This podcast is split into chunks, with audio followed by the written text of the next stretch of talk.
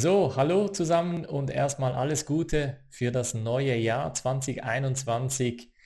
Was für ein verrücktes 2020. Die Leute, die mich vielleicht ein bisschen vermisst haben. Ich war ja zwei Wochen ursprünglich eigentlich in den Ferien. Dann hatte ich ganz kurz vor Weihnachten noch den Bescheid bekommen, dass ich äh, Corona habe und konnte deshalb auch die zwei Folgen von Donnerstag und Freitag vor Weihnachten sowie den Stammtisch leider nicht abhalten.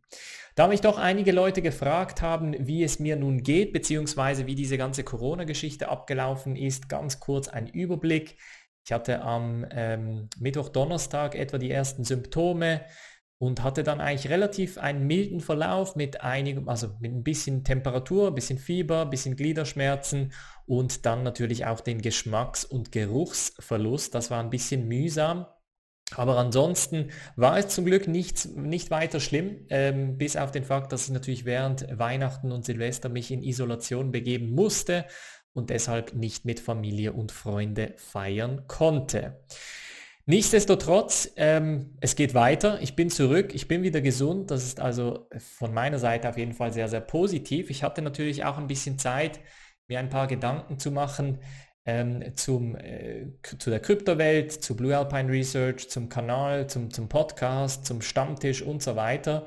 Und es wird in den kommenden äh, paar Wochen ein paar Änderungen geben. Die werde ich euch nach und nach ähm, mitteilen, am besten oder idealerweise sicher auf dem Newsletter anmelden. Momentan ist die Webseite noch down, ich bin da noch etwas am machen, aber sobald die Webseite wieder online ist, dann kann man sich natürlich für den Newsletter anmelden. Auch werde ich den Stammtisch neu ankündigen, idealerweise nächste oder übernächste Woche, das werde ich noch schauen.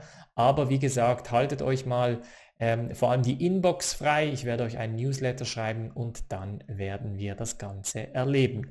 Ich wollte dieses Video ähm, mit einem halt ja Gesichtsvideo starten, so dass ihr, dass wir uns wieder mal sehen. Ähm, natürlich wird es am, also diesen Mittwoch wird es noch keinen äh, Livestream geben, noch keine Coin-Analyse, aber dann nächste Woche wieder. Das heißt, ich werde das Voting dann natürlich entsprechend aufschalten. Ähm, die Änderungen, wie gesagt, die werdet ihr ja erfahren, miterleben, mitsehen und idealerweise sind das natürlich Änderungen ins Positive. Ich wünsche euch auf jeden Fall ein sehr gesundes, erfolgreiches und tolles 2021 und ich würde sagen, wir springen mal in die Kryptonachrichten wir auch schon wieder zurück auf YouTube. Ich werde jetzt natürlich wie gewohnt wieder über die Nachrichten sprechen, beziehungsweise werden uns einen kurz, kurzen Überblick verschaffen über die letzten paar Tage. Ist ja einiges passiert über die Weihnachts- und Feiertage und da gibt es doch einiges zu berichten. Ähm, wie gesagt, die Webseite ist noch äh, ein bisschen im Aufbau, beziehungsweise gibt noch ein paar Änderungen. Das bin ich noch am Machen. Von daher seht ihr jetzt momentan nur die YouTube-Seite. Ähm, das sollte aber in den kommenden Tagen geregelt sein. Wir springen als erstes mal auf diesen Chart. Was für ein verrückter Chart, Leute. Also ich bin etwa hier in Quarantäne gekommen, glaubte ich. Ja, das war etwa hier. Und dann ist es abgegangen. Also perfekter Zeitpunkt, um den Bitcoin-Preis natürlich mitzuerleben, um da äh, ganz krank von weitem zuzuschauen. Aber was für ein Run, Leute. Also, äh, es fragen mich die Leute immer, ja, was wird passieren? Ähm, ehrlich gesagt, bei diesem Run kann euch sagen, wer und was man will. Ähm, wir raten hier alle. Wir schauen hier alle in eine Glaskugel. Wir haben alle keine Ahnung. Ähm, grundsätzlich ist es, wenn so ein krasser Sprung passiert, braucht es immer ein bisschen Korrektur. Die haben wir heute lustigerweise erlebt. Diesen Morgen ist Bitcoin von knapp 31 gesunken auf die 27,7. Ähm, und ich würde sagen, bei diesem Kurs lohnt es sich, die Dips einzukaufen. Ich habe es schon in der Telegram-Gruppe angekündigt. Ist jetzt extrem wichtig, dass man hier entsprechende Order, also, also Kauf, ähm, ja, Käufe oder Einkäufe setzt, so dass man genau diese unterschiedlichen Zonen mitnehmen kann. Da sehe ich jetzt spontan sicher eine Zone bei etwa 5 und 26. Hier ist eine, die sehe ich hier bei knapp 23 oder 23,5 und dann natürlich bei etwa 18, 19. Aber die große Frage ist, werden wir je unter die 20.000 fallen? Ich glaube schon. Ich glaube, obwohl wir jetzt so einen krassen Run hatten, werden wir nicht einfach so auf die 50.000 steigen. Ich glaube, wir werden das schon schaffen. Wir werden das schneller schaffen als gedacht. Äh, ich glaube aber nicht bei diesem Run. Ich glaube, wir müssen jetzt erstmal ein bisschen gesund äh, korrigieren und das haben wir jetzt auch gesehen mit dieser ersten Korrektur. Ich kann mir da nochmal eine kleine Korrektur bis 25 oder sogar 23.000 vorstellen. Ganz wichtig, wie gesagt, einfach mal hier ein paar äh, Zonen. Ich mache es jetzt mal hier als Rechteck. Hier ein paar Zonen ähm, bei welchem man grundsätzlich einkaufen könnte, definieren, sodass man eigentlich nicht, ähm, ja, auf dem, nicht auf dem falschen Fuß, aber dass man nicht erwischt wird und allenfalls diese Dips nicht verpasst. Die CME-Gaps, also die Gaps, die es normalerweise gibt, wenn halt Bitcoin äh, nicht während den äh, CME-Zeiten tradet, von denen haben wir jetzt einige. Natürlich haben wir nach wie vor immer noch den bei etwa knapp 9.500. Dann haben wir mittlerweile auch einen, glaube ich, bei 19.000, also kurz vor diesem Sprung. Äh, ich glaube, auch hier gibt es einen oder hier, ich, ich kann mich hier aber täuschen. Von daher gehe ich mal davon aus, dass wir früher oder später gewisse Zonen hier nochmal sehen werden. Vor allem diese Zonen, diese drei, die ich jetzt gerade markiert habe, die sind sehr spannend. Ich würde da einfach ein bisschen Cash mal auf die Börsen transferieren, da die entsprechenden Einkäufe setzen und dann hoffen, dass wir sie treffen. Es kann natürlich auch sein, dass das Ganze nach oben schießt, aber ich würde sagen, dann wird der Fall umso krasser. Von daher muss man da entsprechend aufpassen.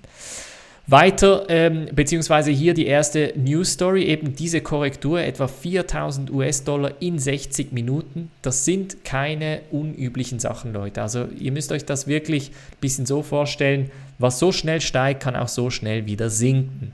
Ähm, das war grundsätzlich ein bisschen zu erwarten, vor allem weil heute eigentlich der erste ich sag mal, normale Börsentrading-Tag ist. Bitcoin hat jetzt vor allem am Wochenende natürlich überhaupt keine irgendwo Limiten gehabt. Die CME ähm, die kommen jetzt natürlich. Die, man, man kann grundsätzlich Bitcoin jetzt wieder stärker shorten und das wird auch vom Markt entsprechend gemacht.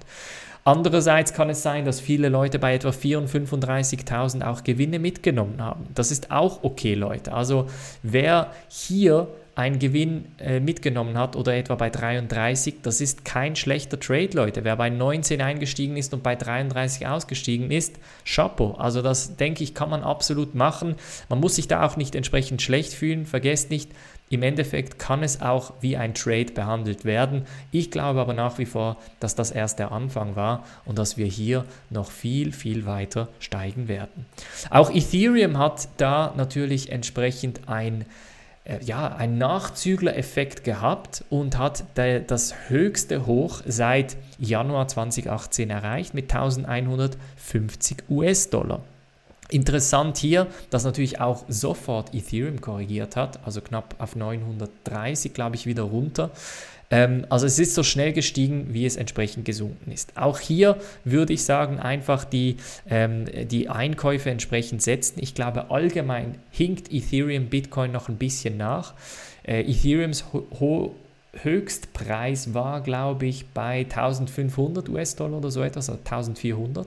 Von daher glaube ich, dass wir da noch ein bisschen Potenzial nach oben haben. Aber ich glaube, nach wie vor ist Bitcoin der Platzhirsch. Allerdings können wir auch davon ausgehen, dass wenn Bitcoin sich seitwärts bewegt und Ethereum sich, ich sag mal, seitwärts oder halt ein bisschen abkühlt, dann werden die Altcoins springen. Von daher ähm, kann man sich jetzt natürlich auch mit Altcoins entsprechend positionieren. Oder aber man nutzt diese Zeit vom günstigen Bitcoin, 10% Rabatt grundsätzlich in den letzten 24 Stunden, wie hier steht. Dann könnte man Bitcoin nachkaufen und einfach warten.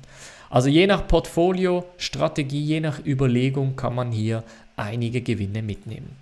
Und was ganz wichtig ist, und das ist so ein bisschen in den letzten Tagen passiert, Leute, und ich glaube, dass, dass dieses Thema müssten wir schon ein bisschen diskutieren, nämlich XRP.